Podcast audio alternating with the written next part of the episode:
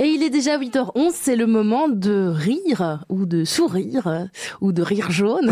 Sais pas, c'est Cosma, c'est Edgar Cosma qui est là euh, aujourd'hui. Bonjour Edgar. bonjour Anne-Sophie, vous allez bien? Mais écoutez, ça va fort bien et vous? Bien, comme un mardi. Comme un mardi. Alors ça dépend de tout un chacun, effectivement, euh, euh, comme un mardi. Alors vous nous faites un petit point sur l'actu en ce début d'année. C'est vrai qu'elle est croustillante, il y a de quoi, il y a de quoi faire. Ah oui, il se passe déjà des choses. Hein. En guise d'apéritif, débutons par exemple par cette phrase qui est un peu passée inaperçue de Georges d'Allemagne, qui est un député CDH à la Chambre, espèce en voie d'extinction, donc comme le koala. Je le cite, accrochez-vous, comme on a interdit le port de la burqa sur la voie publique, on doit interdire l'anonymat sur les réseaux sociaux. Oui, boum, début 2020, ça commence fort. Mais oui, le lien entre burqa et Facebook, ben, c'est évident, non? Je comprends vraiment pas pourquoi personne n'en a jamais parlé avant. Enfin bref, en plat de consistance, revenons sur la séquence euh, qui, oppose les USA et l'Iran qui fait trembler le monde. Petit rappel des faits. Donc le 3 janvier, l'armée américaine tue le général iranien Soleimani, qui était le numéro 2 du régime et le chef de l'armée. Alors en représailles, l'Iran a tiré une quinzaine de missiles sur deux bases américaines en Irak.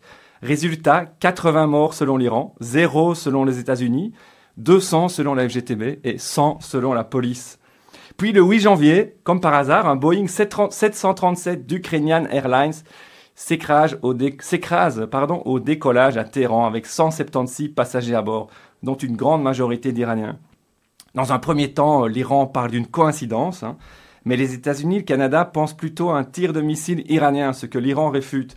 Mais trois jours après, l'Iran est contraint de reconnaître les faits et présente ses excuses pour avoir abattu l'avion par erreur tout en pointant la responsabilité de l'aventurisme américain dans ce drame.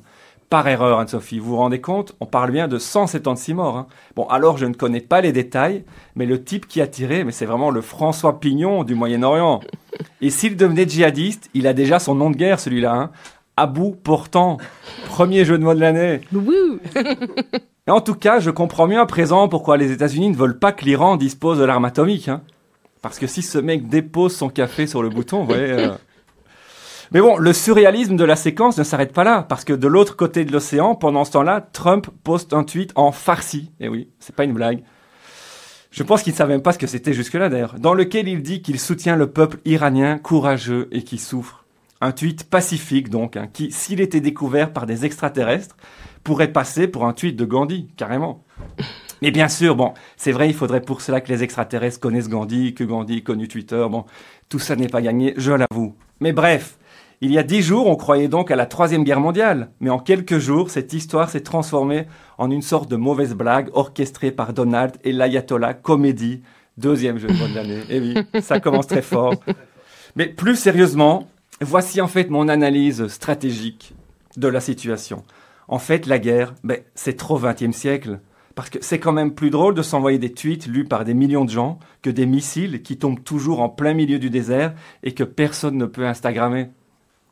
Et enfin, pour terminer, dessert salé, puisque dans le rayon charcuterie des excuses, Yann Jambon, le ministre président flamand NVA, s'est lui aussi distingué cette semaine. Pour rappel, il avait dit il y a quelques jours avoir entendu une histoire selon laquelle des réfugiés avaient pu s'acheter une maison en Flandre avec leurs allocations familiales.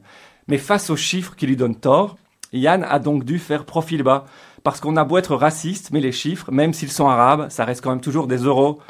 Et en tout cas, moi, je me dis que c'est quand même bizarre, hein, comme les hallucinations auditives peuvent être sélectives. Parce que moi, par exemple, Monsieur Jambon, j'ai un jour entendu l'histoire selon laquelle des Flamands auraient acheté des villas quatre façades avec de l'argent spolié au Congo.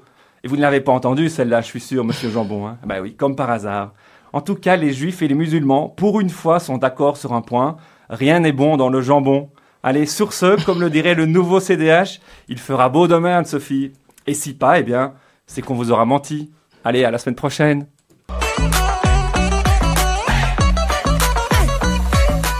Merci Edgar pour votre humour décapant et en tout cas cette façon et ce regard sur l'actualité, c'est très sympathique.